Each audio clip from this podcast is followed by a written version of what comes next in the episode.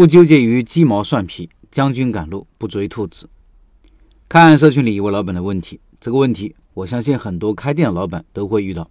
来看看老板遇到的问题是什么。他说：“老陈你好，我是在学校里开快餐店的，刚开始开业的时候送饮料，本来一学期结束就不准备送了，结果在我旁边开了一家跟我产品一样的店，它的价格是按照我们的定价来的。”并没有按照加盟公司的价格来，两家竞争都送饮料，送饮料是初放时的送，没有设置门槛，没有起到一个提客单价的作用，所以我觉得意义不大。现在我没有送了，但那家还在送，很多顾客也在问还送不送饮料，感觉学生还是挺在乎这个的。如果不送了，会不会丢失很多顾客呢？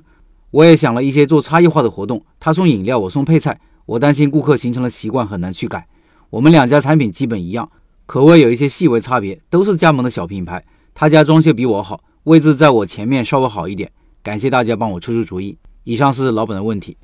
从旁观者角度来看，老板陷入了两个误区：第一是沉迷于细枝末节，对方做啥活动我也做啥活动，对方力度多大我力度应该多大，对方送啥饮料我应该送啥饮料。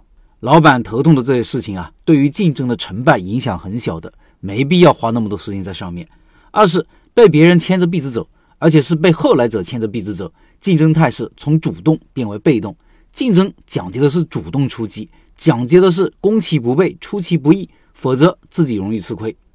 影响顾客进店的因素太多了，比如菜好吃，搞几个拿手好菜，最好是别人没有的，这比什么都好。我们吃饭第一因素还是要好吃，如果没有饭搞好一点也可以啊，把菜量饭量搞大也可以吸引人啊。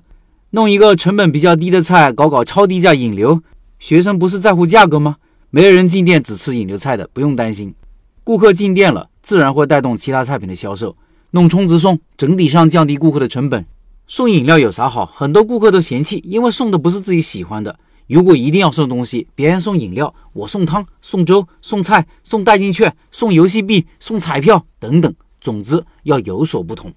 有三个竞争策略是常用的。第一是看看竞争对手的弱点是什么，别人做的不好的地方，比如对方产品不怎么样，你就拼命说自己的产品质量有多好，告诉顾客客观事实，多问问顾客，自己也做做调研，不难发现这一点的。第二是看看自己擅长什么，你做的好的比别人强的，强化自己的优势，从各个角度告诉顾客。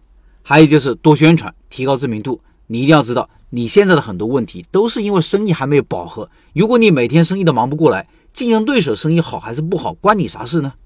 当然，以上是竞争思维，更加高明而长久有效的做法是无为而治。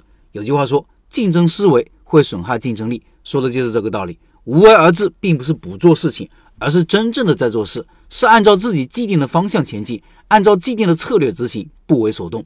所谓将军赶路不追兔子，将军有自己要完成的任务。如果看见这也想要，看见那也想拿下，那就不是合格的将军。你要有自己的任务，这个任务不是打败竞争对手，而是顾客离不开你，顾客在你这里可以得到更好的满足。